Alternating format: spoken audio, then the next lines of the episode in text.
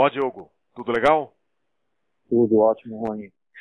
Diogo, acabamos de gravar um podcast de mais de uma hora, duas partes, é, de 35 minutos mais ou menos, falando sobre e-commerce e falando sobre os comentários, tentando responder, né, ou tentando, enfim, fazer algumas especulações sobre os comentários, a partir dos comentários recebidos num post, Diogo, que foi publicado, que publiquei aqui no LinkedIn no, na primeira semana de novembro, com um gráfico que mostra três tangentes, três curvas de crescimento de internet, de smartphone e de e-commerce, pedindo que as pessoas comentassem o que elas acham, achavam a respeito desse é, gráfico. recebi aí mais de 40 comentários, foi um post com uma visualização muito alta, por mais de 25 mil visualizações e mais de 40, quase 50 comentários, todos muito bons, tentando fazer uma leitura, algum tipo de leitura, e muitas leituras em várias direções.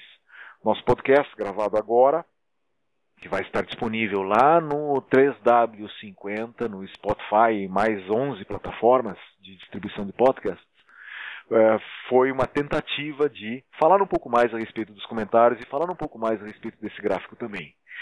E aqui nesse drop, Diogo, é, eu quero que você escute esse comentário aqui e diga se ele tem ou não, faz ou não sentido e como ele se relaciona com toda a nossa conversa que fizemos lá no LinkedIn, lá no podcast.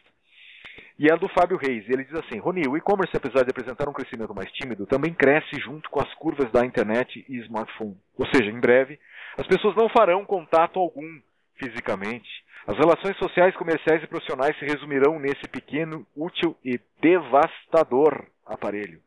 As lojas, feiras, cafés e demais lugares físicos estão sob eminente risco de desaparecimento infelizmente por falta de gente de verdade. Meio distópico, né? O, o comentário, o comentário do Fábio. E ele, assim, ele encontra ou não encontra a conversa que nós tivemos lá no podcast?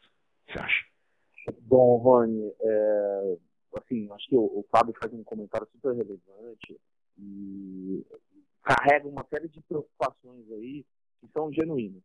É, eu, eu, talvez não compartilhe tanto, né? Acho que a nossa conversa foi por, por caminhos é, de, um, de, um, futuro que sim tem seus perigos, é, que tem espaços é, virtuais, né? Mas que a gente foi conversando muito sobre a relação quanto o físico ainda é, faz parte, né? E os momentos né, das pessoas no dia a dia que são fora do mundo virtual é, eles são relevantes. Enquanto isso vai começar a ter um mix. Né? Então, mais do que é, ficar preso em salas, né, vivendo um mundo virtual não existente, é, eu acho que essa nossa conversa ela passeou por é, espaços onde o real e o virtual eles penetram, eles se conversam, eles estão é, convivendo é, no dia a dia das pessoas e em determinados momentos eles uh, aumentam prazeres né, e, e momentos uh, das pessoas e diminuem dificuldades. Né? Então, entendo toda a questão do Fábio e, e, os perigos que tem. É super relevante a gente tratar isso e olhar com cuidado.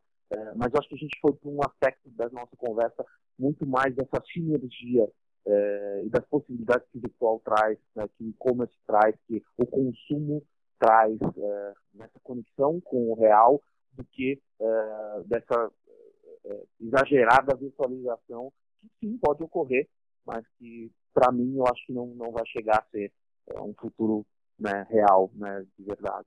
Não uma coisa ameaçadora e nem distópica, né? É, muito bem. E por que as pessoas devem ouvir esse podcast, você acha, Diogo? Bom, Rony, é, eu diria que a gente passeou por uma série de comentários e reflexões que envolvem é, comportamento do consumidor, que envolvem tecnologia, que envolvem oportunidade de negócio. É, eu acho que a gente fez um, um apanhado de, de, reflexões e um diálogo com, essa, com, essa, com esses comentários que são muito interessantes né, para quem trabalha na área, para quem é, entende é, do assunto, quer entender ou quer compartilhar e refletir junto com a gente. Então, acho que essa nossa conversa é um convite a essa reflexão uh, sobre o novo consumo, o consumo online, a vida das pessoas nesse espaço digital e nesse espaço físico. Né? Eu acho que é um convite para conversas. Então, as pessoas que estiverem nos ouvindo, sintam-se convidadas uh, a interagir nos posts, a interagir uh, pós esse podcast. eu acho que é, é, essa é nossa, foi a nossa proposta, eu acho que é assim que a gente encaminhou a nossa conversa. Espero que as pessoas se interessem e, e continuem essa reflexão com a gente. Muito bem, bem como você disse mesmo, no intervalo entre a gravação é, da primeira e da segunda parte, né? Você disse, ah, você está gostando da conversa, Diogo? E a sua resposta foi? A minha resposta foi que eu estava me divertindo. o fato de estar me divertindo, isso repete sim o, o fato de eu estar gostando e, e curtindo desse, desse nosso momento. Acho que esse papo é uma diversão é, especulativa, intelectual, e, e, óbvio, né, com, com esse diálogo, não só com você, Rony, mas com as outras pessoas, eu acho que é, é, é desafiador e interessante, né? Estou ansioso também por o que vem a seguir, né? Para os próximos comentários após esse nosso podcast, porque a diversão vai continuar, né? não vai ficar restrita esse nosso papo. Isso aí. Muito bem, muito obrigado, Diogo. E você que está nos ouvindo, é, o podcast vai estar no 3W50, é, no Spotify, no Castbox, iTunes e mais oito plataformas de distribuição aí. Deixa seus comentários aqui, depois de ouvir o podcast. Volta aqui, deixa seus comentários ou deixa os comentários a respeito desse drop aqui. Tanto eu como o Diogo podemos voltar com os teus comentários à mão para falarmos um pouco mais a respeito deles. Diogo, muito obrigado pela oportunidade e um grande abraço para você. Grandes negócios, tá bem? Obrigado, Rony. Um abraço. Até.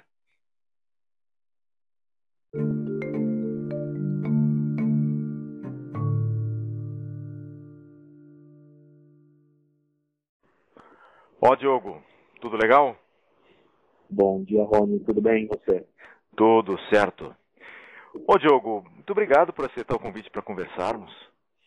Eu sei que teu... Eu que agradeço. Né, que é, o privilégio é meu, eu sei que teu tempo é, é bastante concorrido é, e separar um pouco de tempo, mesmo que seja, enfim, alguns minutos para conversarmos a respeito de um assunto que publiquei há um mais ou menos 30 dias atrás, hoje é 6 de dezembro de 2018, um post que publiquei mais ou menos no início, né, na primeira semana de novembro, eu sei que para você é, assim, é custoso, então muito obrigado por ter aceitado esse convite para essa conversa. Imagina, Rony, é um prazer aqui, espero poder contribuir com a reflexão dentro desse post tão interessante e contribuir com, com os ouvintes aí também nessa reflexão conjunta que a gente está fazendo. Bacana. Mas antes de conversarmos, eu gostei, gostei muito do que você falou, é reflexão, né? Acho que o propósito é esse, essa conversa, é, você que está nos ouvindo, é uma conversa que vai convidar você a pensar e refletir, não quer, não, tem, não temos a pretensão, longe disso, de entregar alguma resposta pronta para o assunto que vamos debater. Mas é uma reflexão. Mas antes de partir para ela, Diogo, por favor, fala para o pessoal onde é que, assim, aonde eles encontram você no LinkedIn ou em algum outro lugar. Bom, Rony, uh, no LinkedIn eu sou encontrado como Diogo Dutra. Uhum. Uh, bom, LinkedIn barra, em barra Diogo traço Dutra. É, eu também uso, eventualmente, o Twitter, é Diogo Underline Dutra, arroba Diogo Underline Dutra. É, eu separo algumas coisas no LinkedIn mais voltado para business, eu complexo um pouco nessa, nessa linha de startup, enquanto que uh, no Twitter eu costumo falar um pouco mais de coisas teóricas, discutir outras coisas. Mas ambas as plataformas eu utilizo e as pessoas podem me encontrar por lá. Muito bem. E falando um pouco mais também, você pode falar um pouco mais de você, né? A sua formação, a sua trajetória profissional. Você tem uma formação é, acadêmica fora do país, né? Tem formação em engenharia. Como é que é isso? Bom, Rony, é, é a minha carreira uma carreira engraçada, assim. É, se me permitir, até voltar um pouco antes, né? Eu gosto de contar minha história, começando com oito anos de idade, quando minha mãe perguntou o que eu queria ser quando crescer. E eu falei que eu queria ser inventor. É, é engraçado quando eu falo isso, porque depois eu vou fazendo os connecting dots, né? A lá, uhum. Steve Jobs. Uhum. Mas é, eu vou percebendo que cada vez mais eu estou me tornando algo uh, parecido com isso, né? É, no primeiro momento, o inventor não existia essa carreira, né? Eu acabei é, sendo um pouco aficionado pela ideia da, da engenharia. É, e aí, nesse percurso, eu acabei encontrando engenharia mecatrônica, que, que na época era algo muito recente, trabalhava com robótica, e isso é, me conectou de fato, e eu, é, desde muito novo, eu sabia que queria fazer engenharia mecatrônica. E no percurso né, acadêmico da engenharia, é, eu fui estudando outras coisas e me topei com a palavra inovação, né, inovação pelo design. E, e foi aí que eu entendi, né, eu dei um salto, assim, uma percepção de falar, nossa, cara, sim, engenharia é, é, um, é um fator, é mecatrônica, enquanto tecnologia é, o, é um caminho, mas é, eu acho que estou conectado com essa ideia de inovação, né, muito mais do que fazer otimização de, de é, de pequenas partes de, de, um grande projeto que dura 10 anos, mas a, o tema da inovação me puxou. E com isso eu fui para fora, né? Durante, durante a faculdade eu fiz um processo é, de aproveitamento de créditos em Paris e estudei por lá na especialização de inovação. Voltei para o Brasil e nesse processo eu senti, eu e uma outra, uma outra pessoa, um amigo na época, que virou meu sócio hoje, é, a gente sentiu que é, precisava empreender, né? fazer alguma coisa voltada para a inovação. Uh, no Brasil, uh, não tinha ninguém fazendo, em 2010, né? tinha algumas poucas pessoas fazendo, e a gente abriu a nossa primeira empresa, né? que é uma, foi uma consultoria de inovação por muito tempo, chamada Caos Tocado.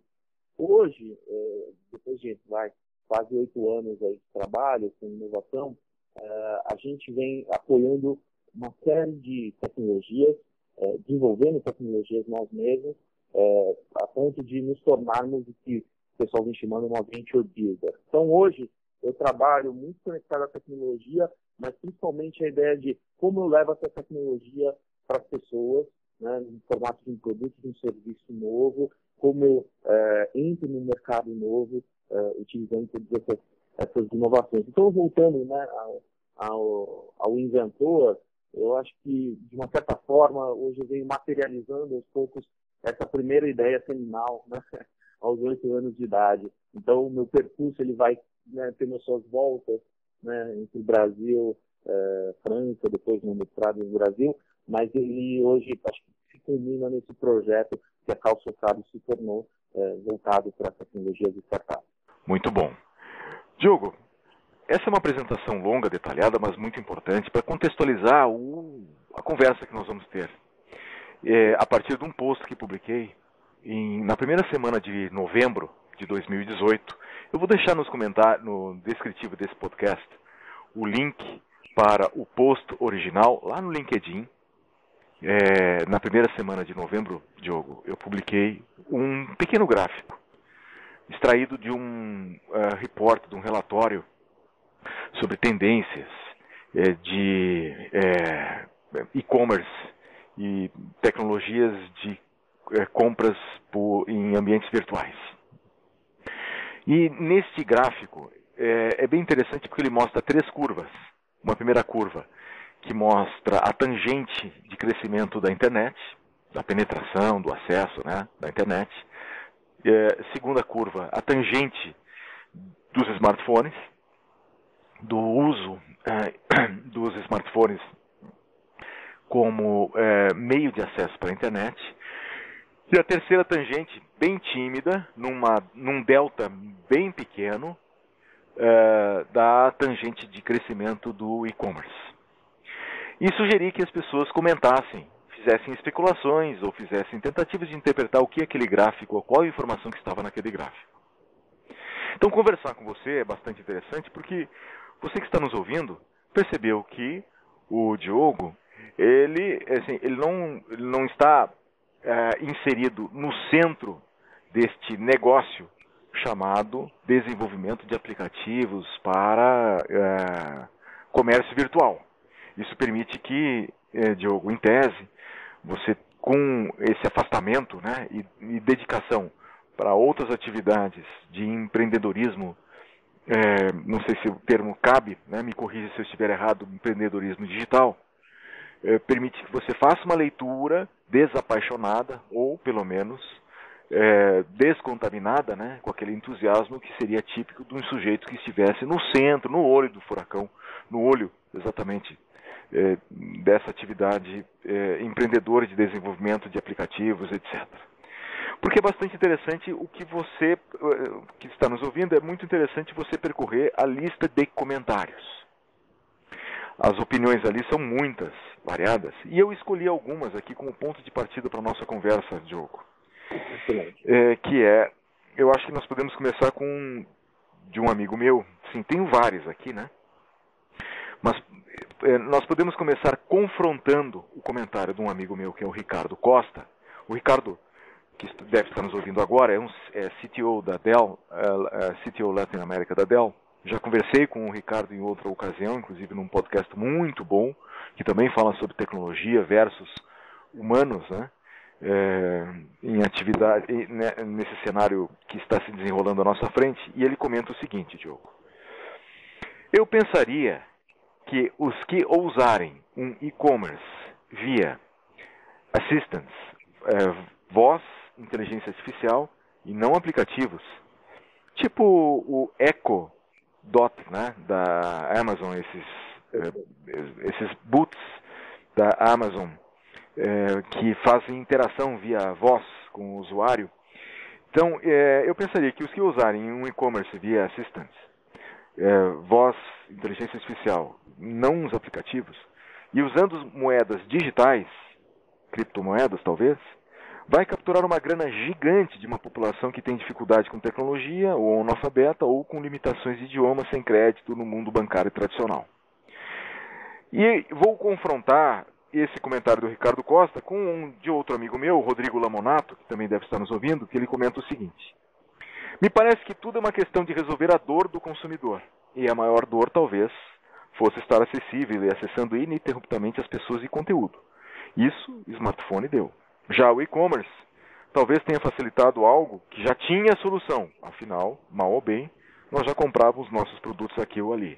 Então, enquanto o Ricardo fala de diminuição de atrito no processo de compra por comércio virtual, o Rodrigo Lamonato é, sugere uma dor que, que pode ser alguma dor, né, ele não comenta é, exatamente qual, mas alguma dor que possa ser resolvida pelo processo de e-commerce. Então, o confronto aqui é um, um comentário que fala de diminuir o atrito e outro comentário que fala de resolver uma dor.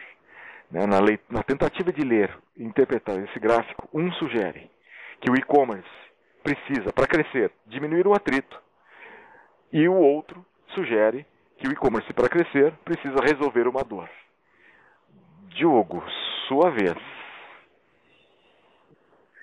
Bom, Rony, vamos lá. É, eu acho muito interessante ambos os comentários. Eu acho que quando a gente trabalha com a ideia de é, penetração tecnológica, né, que é, no final, acho que o gráfico ele traz um pouco essa ideia, né, de como a tecnologia está é, penetrando na sociedade e, e, sendo inserida no dia a dia das pessoas. E eu acho que muito relevante os dois comentários quanto do Ricardo quanto do Rodrigo, é, nessa análise né, de como, é, de fato, funcionam os mecanismos de penetração da tecnologia.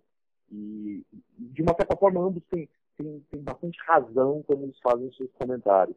É, vou tentar fazer uma análise é, de cada um é, e trazer alguns exemplos. Né? Eu acho que o, grande ponto aí que o Ricardo traz como diminuição de atrito que a, a tecnologia permite é, você trabalhar é, ele tem a ver é, não só com a tecnologia, né? Eu acho que é, tanto os assistentes de voz, inteligência artificial, eles permitem é, uma, um uso mais natural do ser humano, né? É, dessas tecnologias. Então, quando você, o ser humano no seu dia a dia, no seu uso, né, ele tem uma série de atividades que precisam ser feitas. Então, se ele não tem uma dor tão forte, né, ele acaba ele acaba não fazendo, né? Porque eu tenho uma determinada atividade para fazer. E se a minha tecnologia não permite que eu faça as atividades de forma mais rápida e é assim não uma dor, então eu vou deixar essa tecnologia de lado. Então, uh, para as pessoas né, que, que têm bastante uh, um, um, problema muito sério para ser resolvido, elas vão, mesmo que a tecnologia não seja tão fácil, né, tão natural, elas vão acabar uh, resolvendo ou fazendo por elas mesmas. Então, eu entendo os dois como momentos diferentes. Então, normalmente a pessoa que tem mais dor, ela aceita uma tecnologia não tão forte, mas elas são consideradas, que o pessoal né, na inovação tecnológica chama de early adopters. Né? Tem até uma, uma imagem que o pessoal da Sequoia Capital, né, um, um capital bem importante dos Estados Unidos, é, que eles chamam de hair on fire. Né? Então, o cliente hair on fire é aquele que, quando ele está com o cabelo pegando fogo, se você dá um tijolo na mão dele, ele vai usar o tijolo para apagar. Então, é, ele usa essa, essa, essa imagem como assim, eu estou com uma dor tão forte, se você me trouxer uma solução, é, mesmo que não seja a melhor do mundo, eu vou usar. Então, normalmente essas pessoas que são mais fortes são a entrada no mercado de novas tecnologias. As pessoas que consomem aquilo muito rápido. Porém, essa curva, é, nem todo mundo tem essa mesma dor tão forte. Então, para que você consiga atingir uma certa massificação né, de pessoas, você precisa começar a diminuir o atrito. Então, nem todo mundo vai usar um tijolo para apagar né, o, o, cabelo, né, o cabelo pegando fogo. Então, você vai precisar entrar nos hábitos das pessoas. E aí, mais do que tecnologia, e eu vou fazer um contraponto importante, Ricardo, aqui, é, que tecnologia, eu, eu, coloco um pouco o design dentro disso, né? Então, é, eu tive uma, uma conversa legal é, no campus Tel Aviv, né, no Google Campus Tel Aviv, com uma pessoa muito importante lá de é, design de experiência, que ele falava assim, quando você vai introduzir uma tecnologia, você tem que é, tá, fix their habits, né? É, você tem que colar o máximo aos hábitos dessa pessoa. E colar ao máximo dos hábitos dessa pessoa significa você fazer é, formas de interação né, que é, não alterem o mínimo possível né, o comportamento habitual. Porque quando você faz isso, ela usa aquilo com naturalidade. Então, eu entendo que a inteligência artificial e essas outras tecnologias, trazem um potencial incrível para você diminuir esses atritos. E aí, realmente, fazer a penetração do e-commerce, de, dessas novas tecnologias, virar algo que, que seja expansivo, né? que, que atinja a sociedade. Então, tanto o Rodrigo quanto o Ricardo têm razão. Eu entendo que acho que eles aí encaixam tudo são, diferente. São momentos diferentes ou públicos diferentes. E até é interessante que você comenta dessa, dessa uh, conversa né, que você teve com esse camarada lá em Tel Aviv, porque o Rafael Neme, é, num outro momento dos comentários, ele, ele traz o seguinte, que vai ao encontro do que você acaba de comentar. Ele diz assim, o Rafael Neme diz assim, e-commerce será a próxima grande onda. Se os aplicativos forem criados de forma a facilitar e estimular a grande massa, que ainda não se sente confortável a comprar pela internet, muitos itens básicos poderão ser é, consumidos via internet, como a compra da semana de frutas, carnes e demais itens do dia a dia. E aí ele faz um fecho aqui, uma frase que, que captura o que você acaba de falar, Diogo, que é assim: sem o direcionamento para o consumo básico, esta onda não será igual à internet e os smartphones. Isso está em linha com o que você acaba de comentar? Você acha? Eu acho que sim, Rony. Eu acho que está tá bem, bem em linha é, então, assim, da, da, responsabilidade. Assim, responsabilidade né? Você olha a curva de adoção é, das outras tecnologias colocadas, né, da internet como mobile, e vê é, que o e-commerce está bem pequeno. É, você enxerga o potencial que o Rafael enxergou. E aí a questão que fica é, é se eu tenho mobile, eu tenho acesso à internet, né? É, e, e, se, é, por que, que o consumo virtual, né, o consumo por esses meios, ainda não capturou esse valor, né?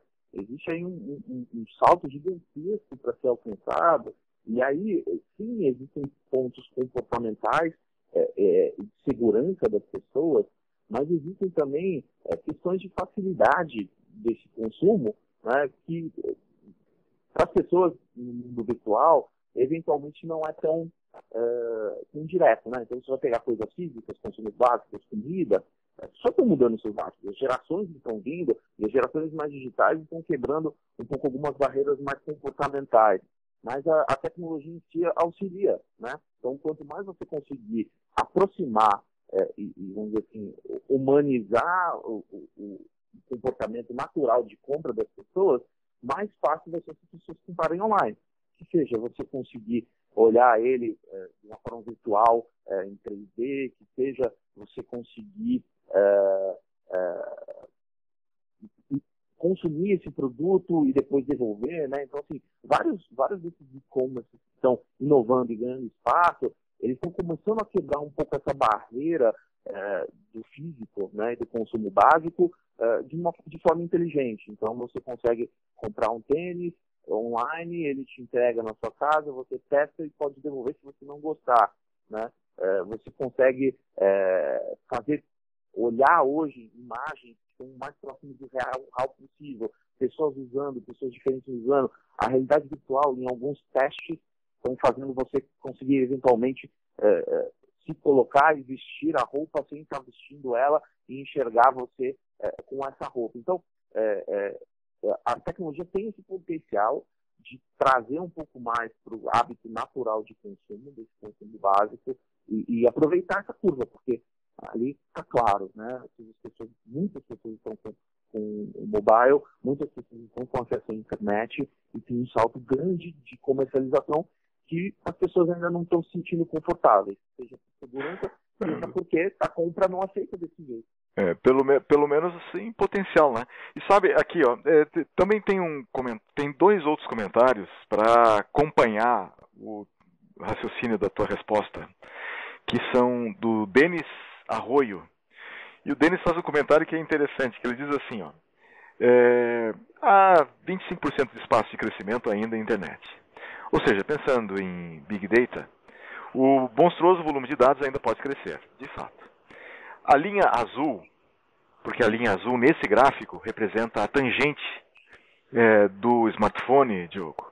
A linha azul prova que o smartphone foi o que mudou realmente o mundo, principalmente em comunicação. Seria interessante a curva de adoção das redes sociais e WhatsApp para comparação. Ele está fazendo uma especulação aqui, né? Mas o que vem a seguir é bem interessante. Ele diz assim: já o e-commerce ainda é mais push do mercado e mídia do que pull dos clientes. Na leitura conjunta, e aqui um, a frase dele é sagaz, melhorou nossa capacidade e velocidade de fofocar, mas ainda gostamos de usar os cinco sentidos para a decisão de uma compra. Precisamos mesmo de inteligência artificial para extrair mais desse potencial tecnológico instalado. Bacana puta comentário do Denis. Excelente. É, ele, ele resume bastante o, o, o, que eu quis dizer anteriormente. É, é. é exatamente isso. É. E, e aí eu trago junto para você falar um pouquinho também é, do Ronaldo Santos Andrade. Acho que a gente consegue fazer um cotejar os dois comentários, né? E é, ouvir alguns outros insights de você, Gil. Que ele diz assim, o Ronaldo Santos Andrade diz: o smartphone virou um computador que faz ligação de brinde. É verdade. E até é estranho hoje ver alguém que não utiliza e seu crescimento de consumo associa-se à internet, pois sem ela fica meio, até meio sem função. O que é interessante do que ele comenta vem a seguir. O e-commerce pode indicar que para a utilização do mesmo é necessário planejamento e hoje as coisas são feitas muito de imediato, é, onde poucos querem ter estoque e se destaca quem tiver estoque. Hoje usei esse exemplo. Se você precisar de algo que pode comprar no centro da cidade de imediato e no e-commerce com prazo de cinco dias para entrega, né? com melhor valor, o que você decide? Então acho que nós temos dois comentários legais aí para tentar fundir né, e extrair algum insight, ouvir algum insight de você. Então tem o do Ronaldo Santos Andrade que diz isso se alguém, assim, a compra de imediato, né, a compra feita no ambiente físico, no varejo, sei lá, enfim. É, aqui a gente está usando varejo, mas não precisa ser só nisso, né, pode ser um B2B também. Mas a compra feita de imediato, com a entrega de imediato, faturamento de imediato, retirada de imediato. E uma compra feita por e-commerce, que demora alguns dias. Né, você não tem um, o produto, você não leva o produto embaixo do braço, sim, você não embarca o produto com, com você. E o comentário do Denis que fala que melhora a nossa capacidade de fofocar, ou seja, de comunicação, né? E relacionamento, mas ainda gostamos de usar os cinco sentidos para uma decisão de compra. O que, que nós podemos ouvir é, de você a respeito desses dois comentários aí, Diogo? É, bom, Rony, é, eu acho que são super pertinentes e, e acho que tem bastante razão em vários aspectos aí. É, a gente está passando por um, por um processo de readaptação de consumo, né, com, as questões online, com, o comportamento das pessoas. Eu acho que, é, sim, as pessoas ainda têm muito essa relação dos cinco sentidos e, para compra, é, mas, assim, dependendo do, do, do, que for, Né? Assim, eu acho que existem hoje nichos importantes onde você já consegue ver é, variações disso, né? inclusive essa relação do imediatismo também. Né? Eu consigo, para determinados produtos, determinados bens, para mim fazem sentido, né? ou para qualquer pessoa que faz sentido, é, você ou fazer essa compra física ou fazer online. Então, eu acho que generalizar isso no primeiro momento é um pouco mais complicado, mas o desafio para o e-commerce é realmente ultrapassar essa barreira para tentar cada vez mais suplantar esse processo do físico, né, de, de, do imediato. As coisas vêm cada vez mais evoluindo, eu acho que isso é o, é o grande desafio. Então, hoje né, se compra, por exemplo, comida por aplicativo. Né? Hoje você consegue, eventualmente, uma facilidade uh, chegar em casa, estou afim de supermercado, eu não gosto, né, eu não gosto de ir, eu vou ali né, no app é, pedir uma comida que chegue em 20 minutos. Enquanto a comida está chegando, eu estou trabalhando, estou assistindo um programa importante da TV. Mas, ao mesmo tempo, isso não vai impedir é, de, no final de semana, eu, né, com a minha noiva, ir ao supermercado, curtir um momento de comprar algumas coisas para a gente fazer um prato junto é, em casa. Então, eu entendo também que é, é, essa questão da virtualização 100%, às vezes a gente tenta jogar no extremo, e eu sinto que a sociedade ela, ela passa por dois movimentos. Um movimento, sim, de virtualização das coisas, de, de um espaço online que cada vez mais a gente está inserido e vivendo nele também, mas existe uma contracorrente que pode ser harmonizada com esse espaço online de é, vivenciar o físico. Né? Então, assim, ao mesmo tempo que tem pessoas que estão é, comprando coisas online, tem pessoas que estão aprendendo a, a, cozinhar né, cada vez mais. Ao mesmo tempo que eu posso comprar cadeiras é, móveis na minha casa, tem pessoas que estão aprendendo a fazer marcenaria.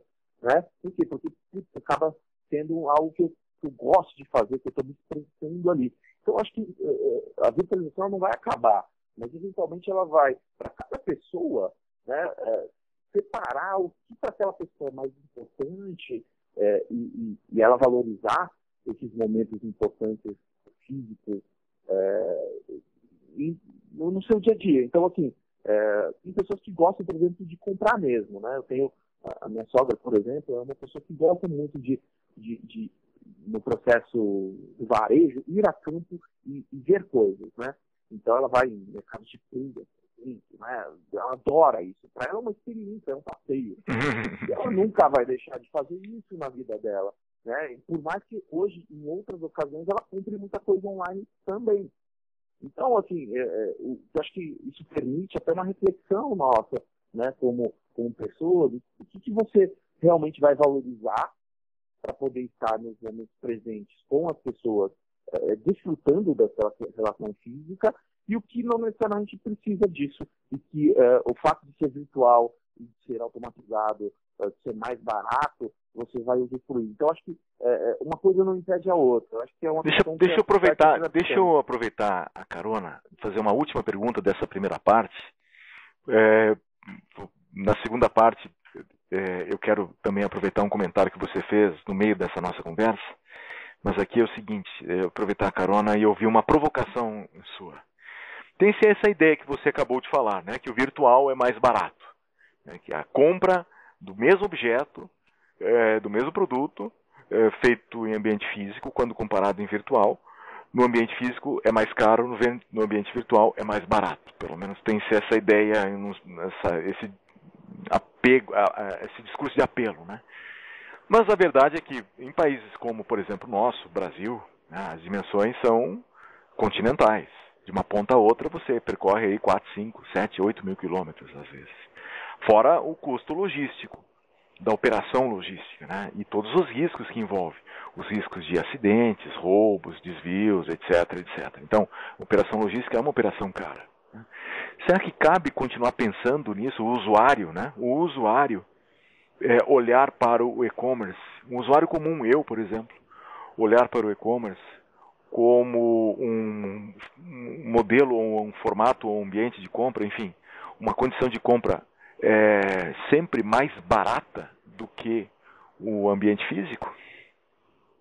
É, Excelente pergunta, Rony. É, apesar de, de, não ser exatamente a minha área logística, mas eu posso fazer algumas conjecturas aqui e, e, e contrabalançar um pouco é, essa provocação, pensando que, é, no final, o e-commerce ali, é, ele vai ter uma relação logística importante, mas é, essa questão do, do, valor ficar mais caro ou não, ela, de uma certa forma, ela depende mais da, da de onde é produzido é, e depois de como isso é, é, é, levado né, até o local de consumo.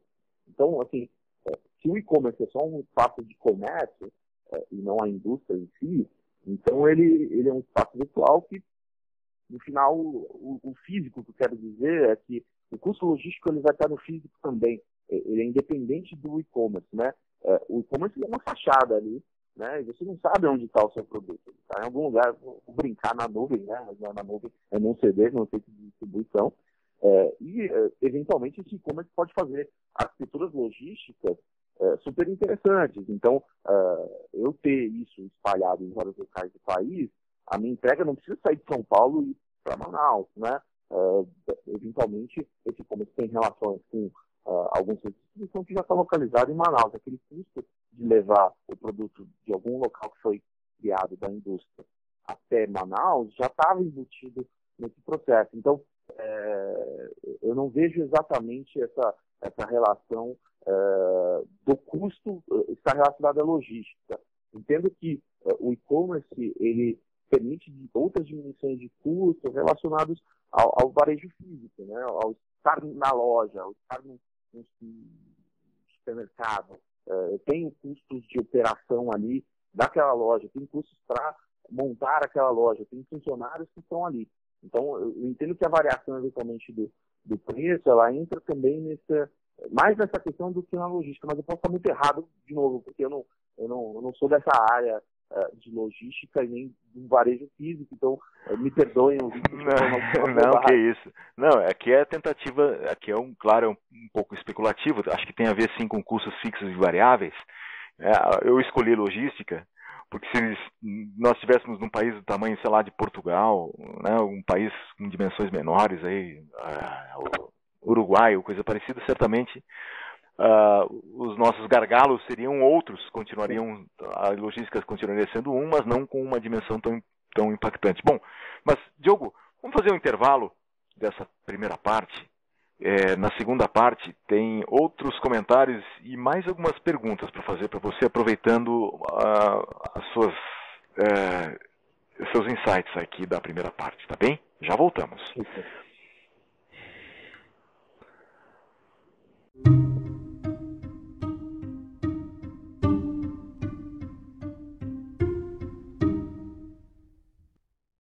Ó, Diogo, tudo certo? Perfeito, Rony. Muito bem, estamos aqui na segunda parte desse podcast que está falando sobre e-commerce, a partir de uma publicação feita no LinkedIn na primeira semana de novembro, onde eu apresentei um gráfico com três tangentes: a tangente de crescimento da internet, de penetração e consumo, enfim, da internet, a tangente de crescimento dos smartphones. E a tangente do, do crescimento é, do e-commerce, com um delta no e-commerce muito, mas muito menor em relação às duas outras curvas de crescimento. O que sugere, entre o que pode sugerir, entre outras coisas, um potencial de crescimento ou é, barreiras a serem vencidas antes que o e-commerce contribua antes que a curva tangente de crescimento do e-commerce venha a ser semelhante, né, se equipare à curva de crescimento da internet dos smartphones e uma série de outros comentários que a turma que está conectada direto comigo, Diogo, deixou num post que, olha só, teve 25 mil visualizações, esse post, é, e uma interação realmente muito grande. Isso foram dezenas, literalmente dezenas. 40, mais de 40, 50 comentários recebidos. E não foram comentários assim, pô, que legal, essa curva é bacana. Não. Ó, teve gente que escreveu, assim, fez especulação, fez algumas especulações interessantes. E entre elas, entre elas, as que nós já comentamos na primeira parte, tem a da Fabiane Pellegrino, que é, vai na direção de um pequeno comentário que você fez durante uma resposta na primeira parte, Diogo, e ela diz o seguinte: o e-commerce não vai sofrer com crise nenhuma nas próximas décadas, pois ainda tem. Vê que ela fala do e-commerce como algo é, abrangente, genérico, né? O e-commerce não vai sofrer com crise nenhuma nas próximas décadas, pois ainda tem muito para crescer. As marcas precisam entender como conseguir gerar confiança nos clientes que ainda se dizem sentir inseguros. Oportunidade para as fintechs. O mercado nacional também precisa lutar com a desbancarização da população. Mais oportunidade para as fintechs. Eu não sei quais são os índices da bancarização da população brasileira, mas eu sei que eles são baixos. Não me lembro agora, mas qualquer um que está nos ouvindo aí pode dar um Google e pesquisa. Assim, a bancarização, os serviços bancários, né, o, a população que consome serviços bancários, que tem conta corrente, que tem cartão de crédito, cartão de débito, movimenta contas, etc. Em relação aos 200 milhões de habitantes eh, de brasileiros, é realmente ela baixa. Então, o mercado nacional também precisa lutar com a desbancarização da população. Mais oportunidade para as fintechs. Produtos de consumo recorrente devem crescer muito em conversão mobile. Produtos de consumo duráveis vão precisar aprender como vender, além do desktop. Os micromomentos vão ser cada vez mais relevantes para estabelecer relações de consumo. A conversa precisa ser assíncrona e estar disponível sempre que o cliente precisar. A integração de canais é certa. Omnichannel é a tendência difícil de entender, realizar e entregar de verdade para o consumidor. E seguimos tentando revolucionar o varejo através da tecnologia. Ótima pauta. Ótimo comentário, né, Diogo? É um comentário extremamente completo. Né? É... Ela faz uma série de, de, de uh, pontuações extremamente relevantes a gente pode dividir o comentário dela em várias partes e, e fazer grandes comentários em cada uma dessas partes.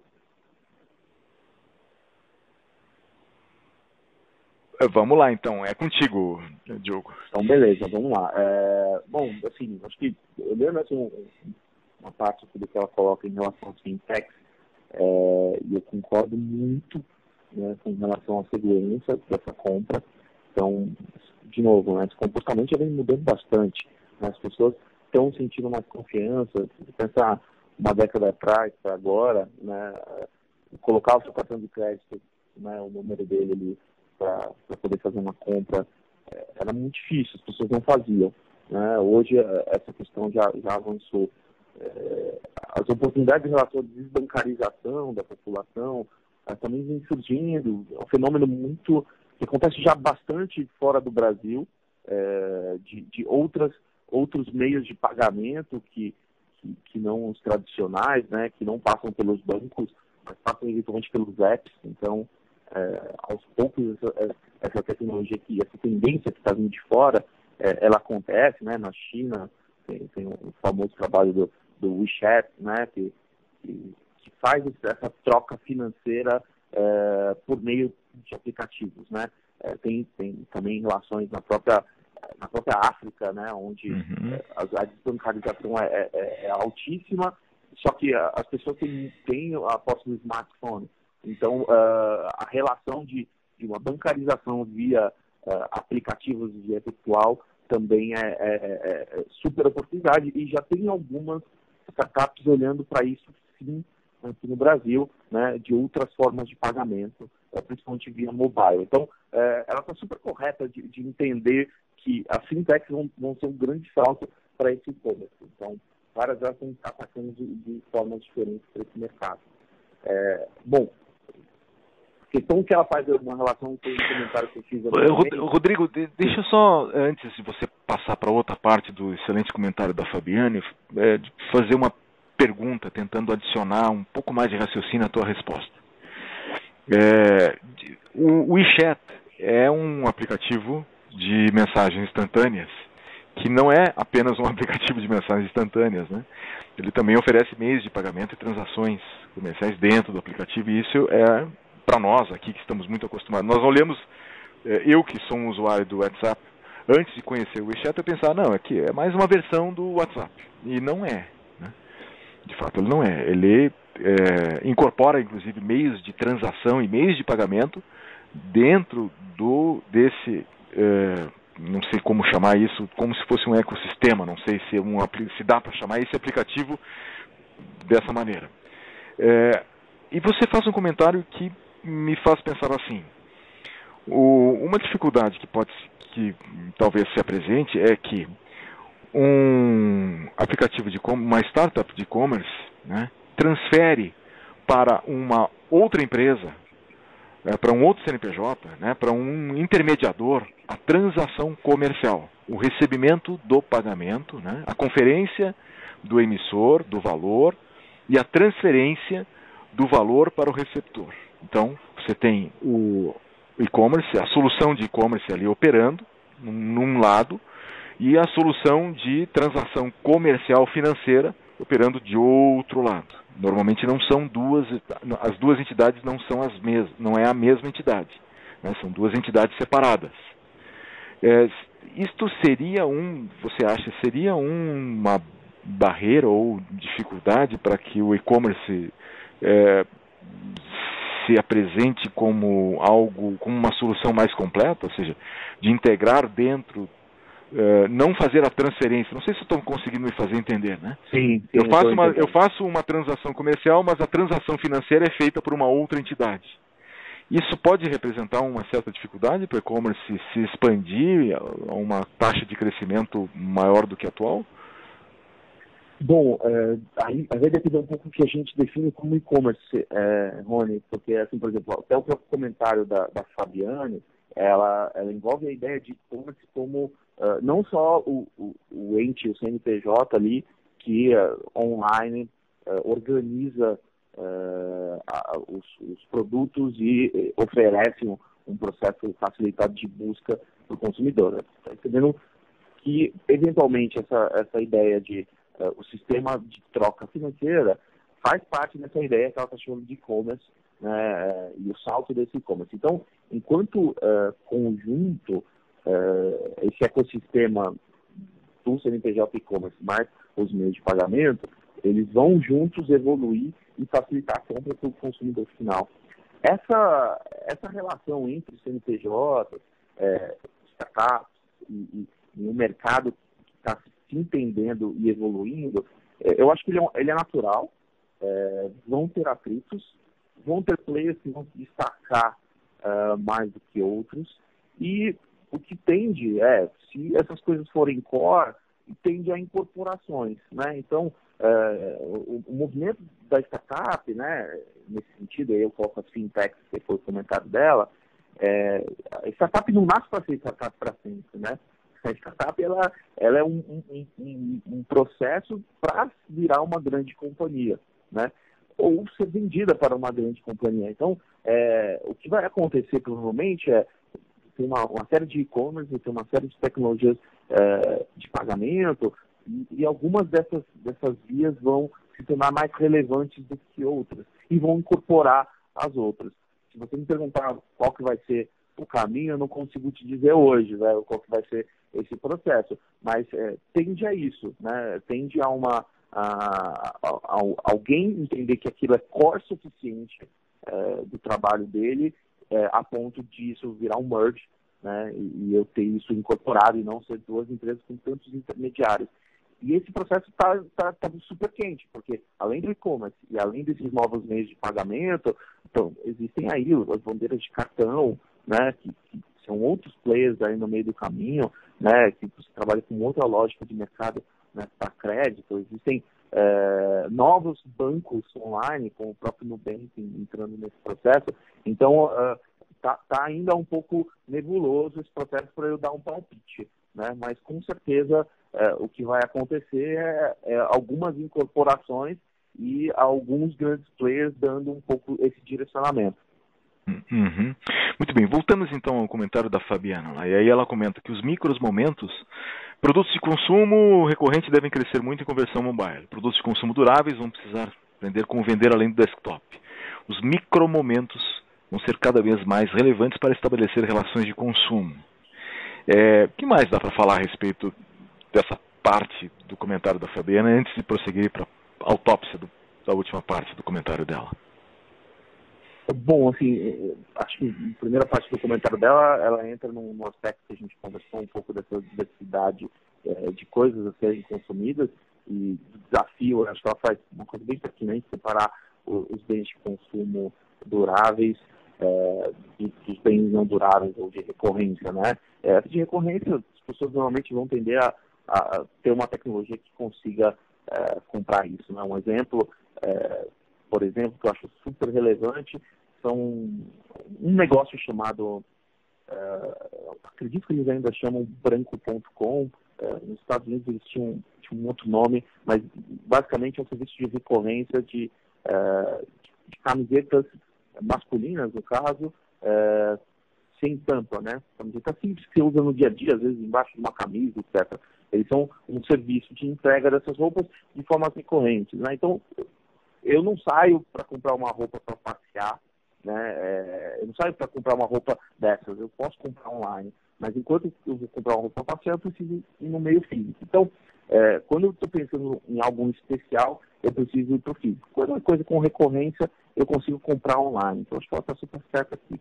Em relação aos micromomentos, é, isso é, uma, é uma, um aspecto que as pessoas vêm estudando um pouco hoje é, no consumidor, é, no, no, comportamento das pessoas no dia a dia e o quanto uh, nosso dia é formado por esses pequenos encontros, esses pequenos momentos que uh, dão algum estalo, né? Então, uh, você poder capturar isso é super difícil enquanto tecnologia, né? Mas uh, talvez seja mais fácil de capturar isso com tecnologia do que no meio físico. Então, quando você pensa em alguma coisa, tem vontade de alguma coisa, ou encontra alguém, você conseguir, ou via celular, ou via algum comentário que você fez, um post naquele momento específico que é a sua vontade, e, e, e você já ser abordado né, por alguma por alguma solução que apresente aquela sua necessidade, é, vai ser uma experiência incrível, porque é, estou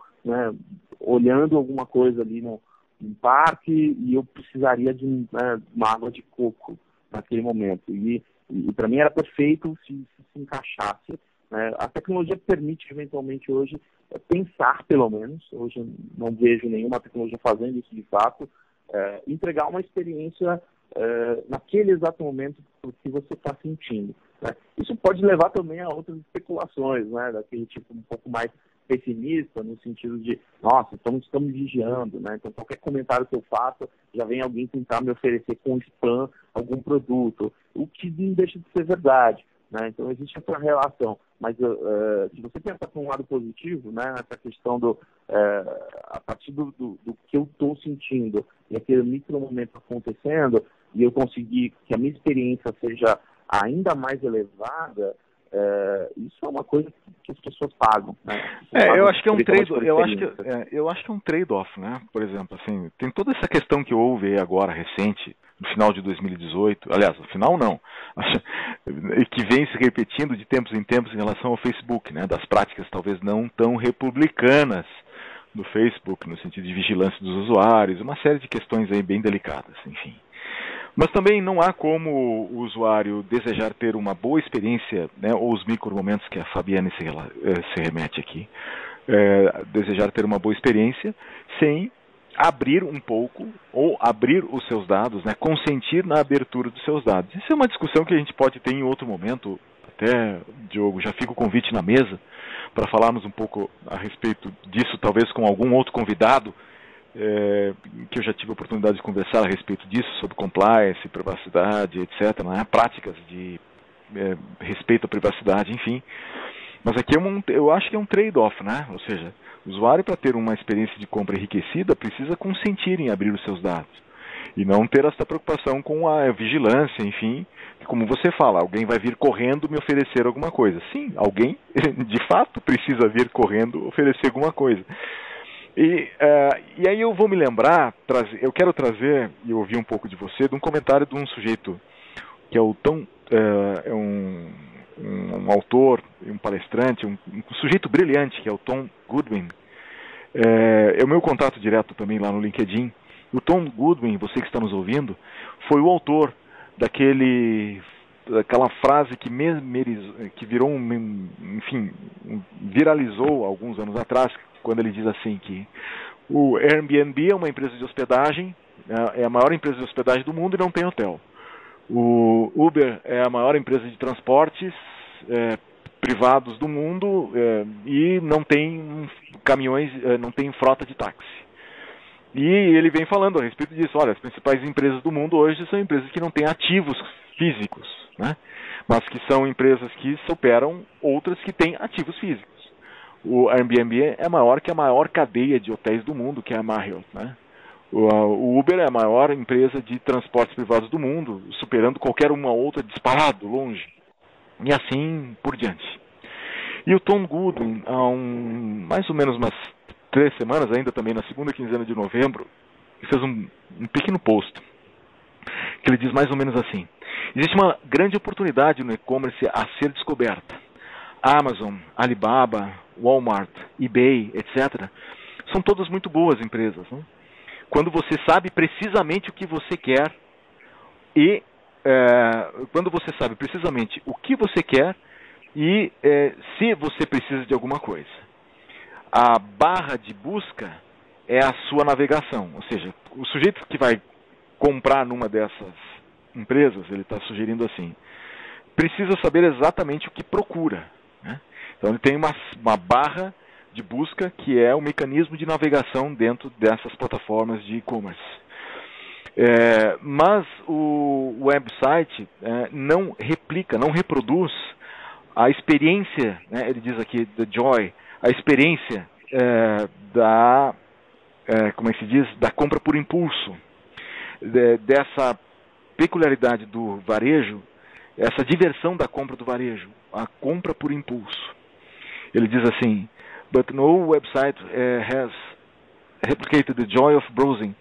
Uh, ou seja, a compra, essa compra que você passeia por entre as gôndolas, né? Você vai numa grande loja de varejo, tipo uh, Renner, tipo Riachuelo, Marisa, enfim, ou lojas de consumo de, da linha branca, aí, Magazine Luiza, é, Ponto Frio, etc. Você caminha por entre as gôndolas né, e pode eventualmente fazer alguma compra por impulso, é, dado a interação que do ambiente físico com a tua com o teu passeio, né? O teu passeio numa loja física sugere ou estimula uma compra por impulso. E o que ele está dizendo aqui é o seguinte: olha, enquanto o e-commerce não capturar também esse tipo de experiência, é, não vai ser possível comparar uma experiência de compras com a outra, o virtual com o real. O virtual não entrega essa experiência da compra por impulso, não entrega a experiência de você passear pelas gôndolas, talvez não esteja entregando, e aí de novo, né, Fabiane, a experiência dos micro momentos. O que mais dá para dizer a respeito disso, Diogo? Mani, é, eu acho que ele tem total razão que hoje é, todas as plataformas elas não entregam esse tipo de diversão, esse tipo de experiência, é, não, não identificam esses micromomentos é, que o físico, é, quando a gente está na, na, vida real, eles entregam. É, mas eu consigo ver sinais de tentativas de entrar nesse espaço. Então, é, não, não me parece absurdo pensar é, que a inteligência artificial, aí voltando ao nosso primeiro comentário né, do, do podcast, mas é, que a inteligência artificial está tá avançando tanto e, e, os diferentes tipos de, de interação com as pessoas estão entrando tanto, que podem começar a, a emular isso no, no, ambiente virtual, até no ambiente físico também. Né? O que eu quero dizer com isso, na verdade, é, você conhecendo um usuário que está navegando, por exemplo, no e-commerce, você consegue oferecer coisas para ele, se você conhece ele, você está mapeando o que ele está enxergando, o que está zapeando ali dentro.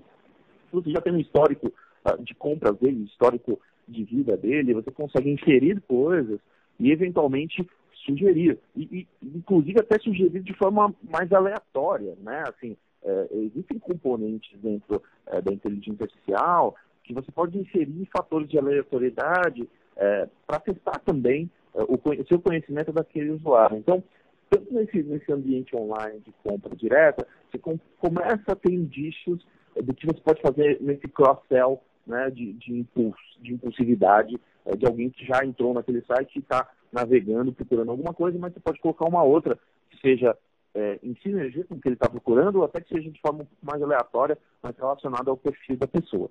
É, além disso, você consegue já ver alguns comportamentos das pessoas, claro que é, ainda com baixa conversão, mas você vê, por exemplo, uh, o Instagram, né? Assim, uh, eu conheço muitas pessoas que eventualmente entram em, em páginas do Instagram de, de, de algumas lojas, né? Principalmente lojas de design, tem aspectos visuais mais interessantes, que ficam simplesmente passeando pelas fotos, diferentes fotos, para ver o que essas pessoas estão fazendo. Então, assim, é, é, ela não necessariamente entrou porque ela quer comprar, ela não necessariamente está é, tá procurando algo específico, mas ela está dando uma olhadinha, né? Uma olhadinha ali naquela janela visual é, do Instagram. A versão digital do... Posso te ajudar? Ah, eu só estou dando uma olhadinha.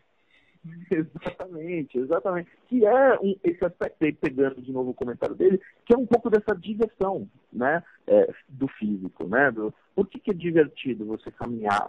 Porque você está ali, né, está passeando, você está com alguém junto, você está olhando, você está querendo se é, é, ter um update, né, da moda ou das coisas que estão estão saindo, você é, eventualmente olhar para uma compra futura. Então, eu, eu entendo que todas essas experiências é, de diversão e o que é identificado como compra por impulso, uh, as tecnologias já estão, de uma certa forma, uh, tentando endereçar. Eu acho que ainda existem bons saltos para chegar onde precisa nisso. Mas eu também, de novo, voltando aí a um comentário que eu fiz ao longo do, da nossa conversa, eu não acho que vai se plantar 100%. Né? Vão ter espaços de, de varejo de compra que, que voltando né, no, no, exemplo que eu dei da minha sogra, que gosta de ir ao mercado de pulgas para ver essas coisas, é, vão, ter, vão ter pessoas e situações onde é, é, é, legal ir a campo e olhar essas, essas oportunidades ali ao vivo. Né? É legal ir numa feirinha, né, que acontece eventualmente em São Paulo, né, e eu, eu vou almoçar, né, vai ser um passeio com, com a minha noiva, e ao mesmo tempo a gente vai olhar as pessoas, né, os, os novos artistas que estão ali produzindo uh, alguma coisa, né, que vai ser um passeio. Então, esse joy, ele vai existir, ele vai ser concentrado em, em algumas atividades específicas e uh, o online vai, vai, de alguma certa forma, conseguir emular cada vez mais coisas e ganhar mais espaço nessa compra e nessa compra por impulso. Uh, existe um grande desafio ainda pela frente para esses varejistas online e para a tecnologia em si. Né? A inteligência artificial tem apontado bons sinais, mas ainda tem bastante chão para chegar onde precisa chegar. Muito bom. Bom, é, Diogo, já querendo partir para os momentos finais da nossa ótima conversa aqui, de novo, como eu falei, fica o convite para nós conversarmos mais a respeito de assuntos que estejam correlacionados com esse que estamos falando agora, né, que é o e-commerce, a partir da publicação de um post que fiz no LinkedIn na primeira semana de novembro. Se está aqui, você que está nos ouvindo, você consegue é, acessar, localizar, ver esse post na descrição é, desse podcast que está aí embaixo. É, mas eu quero agora trazer as tuas contribuições como a parte mais importante dessa conversa, né? essa parte final, a mais importante dessa conversa, que são as tuas contribuições. Você fez uma curadoria é, assim, impecável de todos os comentários recebidos, separando inclusive por temas. Né? Você fez uma curadoria temática. E depois é, relacionou também a sua interpretação, assim, a sua análise, a sua curadoria com as suas experiências pessoais, profissionais, a sua maneira de enxergar esses assuntos, de entender esses assuntos, de é, navegar nesse ambiente de negócios. Né? Você faz então, selecionou duas, é, duas ideias de todos os comentários recebidos, você selecionou duas frases que estão lá entre os comentários, às vezes é, escritos de uma outra maneira, enfim, é, como e, e, traz as suas respostas. E eu gostaria então de ouvir mais dessas suas respostas para as seguintes seleções, duas seleções que você fez. Eu vou ler uma primeiro, né? Depois nós falamos da outra. A primeira que você selecionou foi a seguinte: a penetração global dos smartphones não aumentou a penetração global da internet. Ou seja, no gráfico lá, a tangente de crescimento da internet se manteve mais ou menos, né? Enfim, não, não enxerguei de fato também nenhuma correlação, nenhuma relação de causalidade, melhor dizendo, é, com a tangente de crescimento dos smartphones, que é o que você comenta aqui. Então, a penetração global dos smartphones não aumentou a penetração global da internet, pelo menos não de maneira significativa. Eu gostaria de ouvir então a tua resposta. Perfeito, Rony. É, é interessante porque no final foi realmente um comentário que, é, num primeiro olhar, eu não tinha capturado essa, essa discrepância né, dessa análise. E foi um comentário, agora não vou lembrar exatamente de quem, que fez esse, essa sensação. Então, nossa, é engraçado, né? É, você olha a curva da internet e você vê um, a curva do, do salto do, dos mobiles, dos smartphones, é, é muito intensiva. É, foi, ela, foi, a, é, foi a Lavínia, a Lavínia Holanda que fez esse comentário. A Lavínia, enfim, é um contato que tenho no LinkedIn. É, ela faz alguns comentários, algumas contribuições, participações em alguns posts que publico, assim, muito sagazes. É o tipo da pessoa que quando faz algum comentário adiciona um valor que torna o post original, é, assim, descartável tá? pela qualidade do comentário. Então foi a Lavínia Holanda que comentou exatamente assim. Não é curioso que a curva de penetração da internet não tenha mudado de inclinação com o surgimento do smartphone. Então... É, perfeito, perfeito. E isso, eh, esse comentário dela me, me parou, assim, foi, eu, eu selecionei ele para comentar com você, porque eu, realmente eu fiquei um tempão pensando só o que está acontecendo, né? E um pouco da, da conclusão que eu, eu acho que eu cheguei aqui é, tem um pouco a ver, vou fazer uma conjectura aqui, com a ideia de que, eventualmente, as pessoas já. A gente está falando de um gráfico de penetração, né? E não de intensidade de uso. Então, de volume né, de uso. Então, você pode inserir que, eventualmente, é, as pessoas que adquiriram um smartphone e começaram a navegar com esse smartphone na internet, já tinham acesso à internet em casa antes. Então, é, eu não aumentei a penetração da internet porque eu adicionei smartphone. Provavelmente eu aumentei a intensidade do uso da internet e, a, e, a, e, e o salto de quantidade de dados trafegados. Isso, se tivesse essa correlação, provavelmente eu viria com o salto do, do, do mobile esse aumento desse volume. Né? Mas em termos de penetração, uh, de fato não. As pessoas provavelmente já tinham em casa um certo acesso e o mobile não alterou a penetração. Isso nos faz pensar, e teve alguns comentários que teve é, em relação a isso, que é, existem casos onde as pessoas, antes de um smartphone, não tinham acesso à internet, a curva não mostra tanto isso, né? Mas existem casos, sim, eventualmente na, na, na população é, mais desprovida, né, na relação social mais, é, com mais dificuldade, que não tinham acesso à internet em casa. E o fato de existir o mobile uh, fez com que ela tivesse esse acesso. Então, uh, provavelmente nessa curva a gente ainda não está enxergando essa acessibilidade e, e, e, essa penetração toda que uma população que não tinha acesso à internet antes começou a ter por causa do mobile. A gente pode entrar em uma discussão econômica e social uh, do que isso afeta, né? Mas eu acho que a gente entra nessa relação, porque pessoas não tinham internet antes, com o celular começam a ter. Então, acho que é, é, é interessante ver e a, a tentativa de resposta para mim, para essa indagação, seria isso, seria você enxergar que a, a, penetração é diferente do volume. E provavelmente as pessoas que não tinham acesso à internet começaram a ter é, com o smartphone, ou ainda não foram atingidas, ou se foram atingidas, foram atingidas é, de uma forma ainda muito pequena, não muito grande. Talvez isso tenha também a ver um pouco com o custo desse acesso, não? Assim, não sei se, se há uma especulação tola, mas uh, o custo ainda, o custo para o acesso de dados, uh, comparado com voz, é ainda é, caro para um consumo mais capilarizado. E também tem, talvez tenha a ver um pouco com qualidade, né? Não, eu não sei se eu estou fazendo uma especulação é, boba, mas faz sentido isso? Não faz sentido, sim. Eu acho que tem, de novo, né? Eu enxergo melhorias nisso, eu enxergo é, planos de dados diferenciados, enxergo que é, eventualmente, operadoras fazendo planos só para uso de Facebook e WhatsApp, né, sem consumir dados por aí. Então, é, a gente começa a, a enxergar formas né, de, de, colocar uma internet ou alguns aplicativos específicos é, de uma forma bem barata para que a população é, consiga usar essa internet e essa população que às vezes consegue um smartphone. Então, é, é uma curva que está tendo uma adoção porque o custo está diminuindo.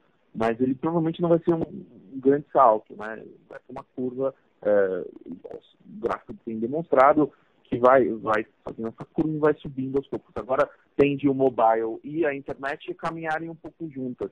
Né? É, talvez ainda a internet um pouco acima, dado que a população provavelmente não tinha acesso à internet antes. Mas é, eu entendo o, o teu questionamento, acho que faz total sentido. Entendi. Muito bem. E o outro comentário que você selecionou é de um amigo meu, amigo pessoal meu, que também é contato lá no LinkedIn, que é o Gélcio Vaz. O Gélcio comenta, é, você, você saca do comentário dele a seguinte frase. Logo aparecerá uma forma disruptiva de preencher esta lacuna deixada pelo e-commerce. E qual sua resposta? Bom, é, que, que, eu entendo, né? Assim, a percepção ali é, é, é muito clara, né? Existe uma lacuna.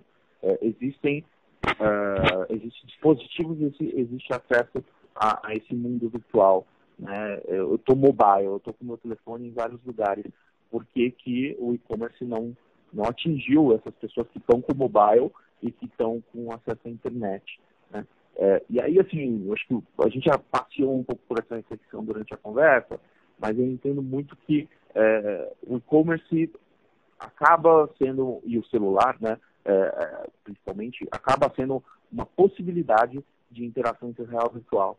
Então, como eu estou passeando pelos locais, né, é, e eventualmente a questão até dos micromomentos, etc., ali é uma porta para que eu, eu, não, não analise o e-commerce só como ó, eu sentado no meu laptop comprando coisas à distância, né? mas como eu com o meu mobile na mão, é, passeando pela cidade, é, eventualmente em locais específicos, é, fazendo escolhas localmente e comprando localmente via esse celular. Então, você começa a perceber que essa quebra do real e virtual, que às vezes as pessoas têm, têm tem, tendem a, a, falar muito sobre realidade aumentada, sobre essas coisas, é, ela está mais próxima do que a gente imagina. O fato do, dessa penetração grandiosa dos mobiles uh, no dia a dia das pessoas, é, ali está a porta para um, um, grande e-commerce é, crescer. Né? Ali tem acesso à internet e ali eu estou com ele no meu bolso, caminhando diariamente é, e vivendo né, fisicamente em contato com as coisas. Então, se, é, é, ali se mostra uma super oportunidade, esse gráfico acho que mostra isso, é, desse espaço mobile com internet ser a relação real, virtual, que tanto a gente vem conversando aqui que o e-commerce precisa atingir. Então, eu vejo como grande oportunidade esse processo é, do mobile, do, da internet, é, atingir mais o espaço de compras é, por estar no nosso dia a dia, né, nossa vivência. Muito bom, muito bom. É, Diogo, é, assim, você que está nos ouvindo, a minha conversa com o Diogo, e acho que também não é nem a pretensão do Diogo, não tem a ideia de oferecer é, assim, análises prontas, acabadas a respeito desse gráfico que serviu como espoleta para a nossa conversa e como espoleta para mais de 40 comentários que nós recebemos. Nós estamos aqui no terreno de algumas especulações, enfim, porque a história está sendo escrita, né, Diogo? Não é uma história que nós estamos olhando para trás e tentando encontrar relações de causa e efeito com alguma, algum evento passado. Né? A história está sendo escrita. Nós estamos vivendo um momento muito interessante eh, da nossa espécie assim, da humanidade. Né? Um momento de transição, de desmonte de várias referências e o surgimento de muitas outras referências que hum, não estão levando décadas para se formarem, né? estão levando poucos anos, par de anos para se formarem. Né? Há, sei lá, sete, oito, dez anos atrás, era inconcebível imaginar coisas que hoje estão incorporadas ao nosso cotidiano. Hoje você é, não, é difícil eu, por exemplo, eu não sou mais um usuário de, de, de táxis na rua, assim, de levantar o dedo e esperar que um táxi passe para eu pegar, né? Eu não, eu não sou mais um, um, usuário, assim, faz mais de ano que eu não entro numa agência bancária.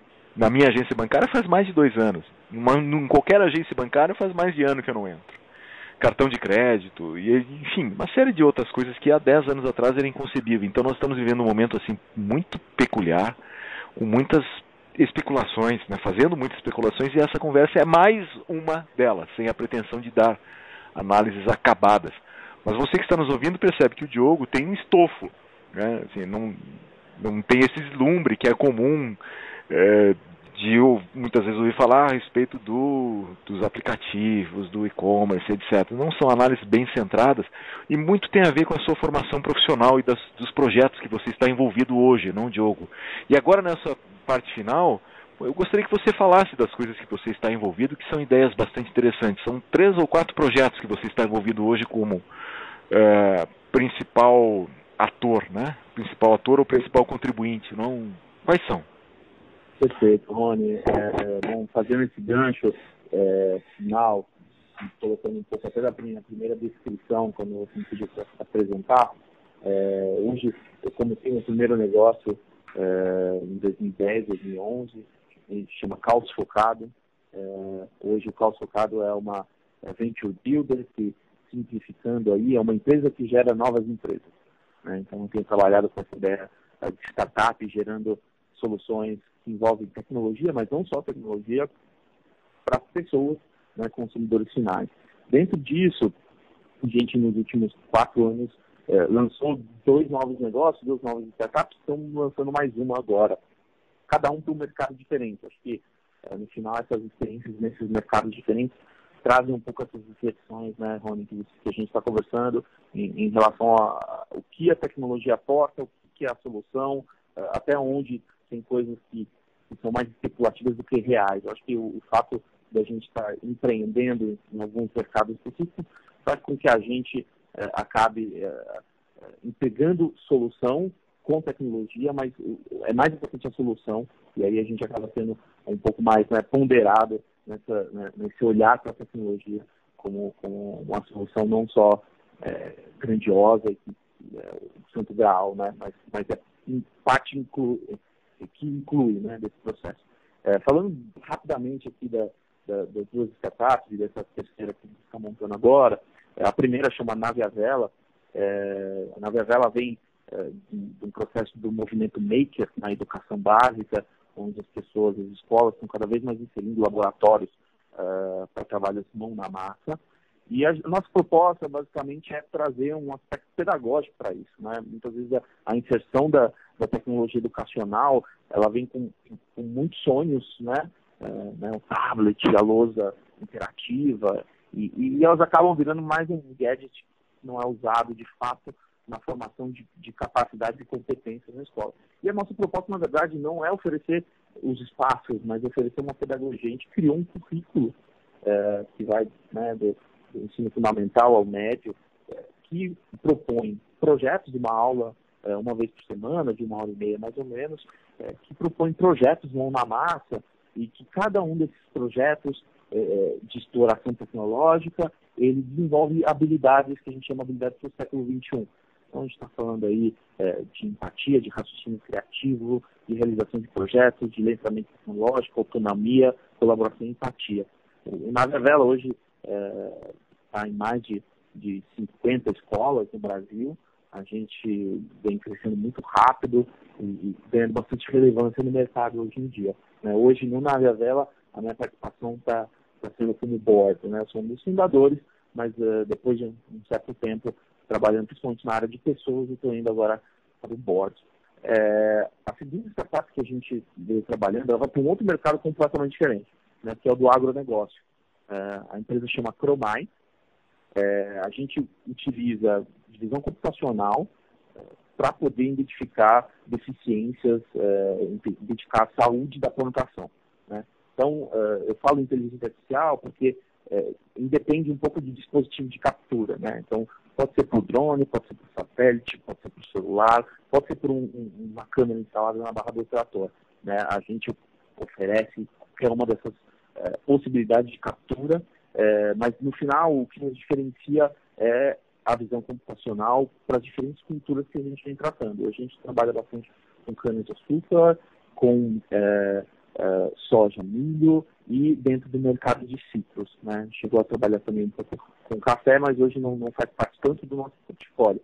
É, o interessante dessa tecnologia é que cada vez mais a agricultura vem se tornando digital, ela vem entrando numa linha que a turma às vezes vem chamando de 4.0 né, para a indústria, e a agricultura está uh, num processo de olhar a sua eficiência, não só em termos financeiros, mas em termos até ambientais, né?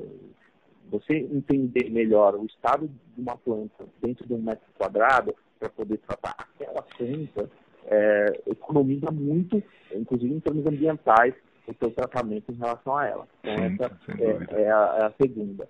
E só para finalizar, Rony, a última que a gente vem tentando, é, começou esse ano, na verdade, mas que eu ainda não tenho nem como abrir muitas coisas, é no mercado de saúde, né?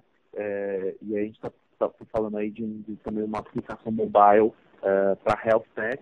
É, bom, estamos ainda em desenvolvimento, então não tem muito o que falar, é um projeto inicial. Mas, e, e fechando aqui tudo, é, todas essas tecnologias é, a gente acabou tendo estratégias e formas de penetração. Aí, né, falando do nosso gráfico de penetração internet, do que a gente começou falando no podcast de dor, necessidade, diminuição de atrito, são os desafios que eu estou enxergando em cada um desses mercados, na educação, na agricultura e agora uh, no meio de saúde. Cada um tem formas de atritos e dores diferentes a ser atendidas. Entender isso e propor soluções tecnológicas de design é a chave para o negócio. Muito bom. Bom, Rodrigo, eh, Diogo, perdão, eu, deve ter algum Rodrigo pensando, deve ter algum Rodrigo ouvinte pensando em mim. Mas, eh, Diogo, é, um insight final aí, e você pode encerrar o podcast para nós. Mas um insight final, como um apanhado resumido, né? Como, enfim, uma tentativa de sumarizar, de concentrar num insight final toda a nossa conversa que falamos sobre e-commerce, né? Sobre micromomentos, sobre atrito, sobre dor, sobre desafios, etc. Assim, qual é o insight final que você acha que captura de forma sumarizada o tanto que conversamos até aqui para encerrar o nosso podcast?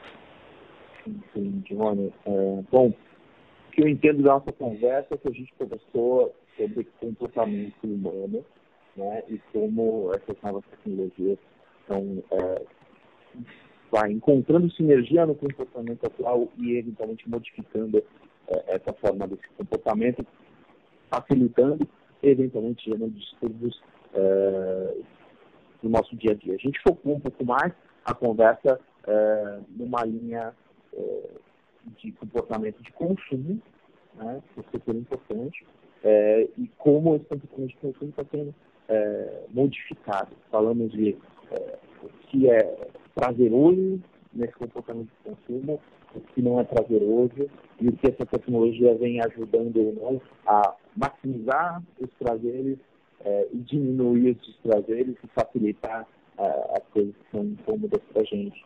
Então, eu entendo que, tentando resumir um pouco de tudo, é, a gente tem um super desafio aí enquanto provedores de solução, e aí eu coloco a tecnologia dentro disso, de é, melhorar né, e de, e de, colocar a humanidade no, próximo passo é, para aumentar prazer e, e diminuir é, esse, é, as dificuldades. Então, é, sobre essa ótica razoavelmente positiva, é, eu acho que a gente analisou oportunidades de mercado e oportunidades de avanço nesse processo.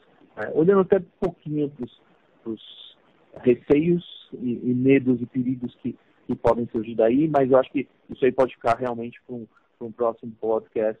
É, a gente comenta muito mais nesses aspectos do consumo e do que a tecnologia pode ajudar a gente. Muito bom. Diogo, foi um privilégio a nossa conversa.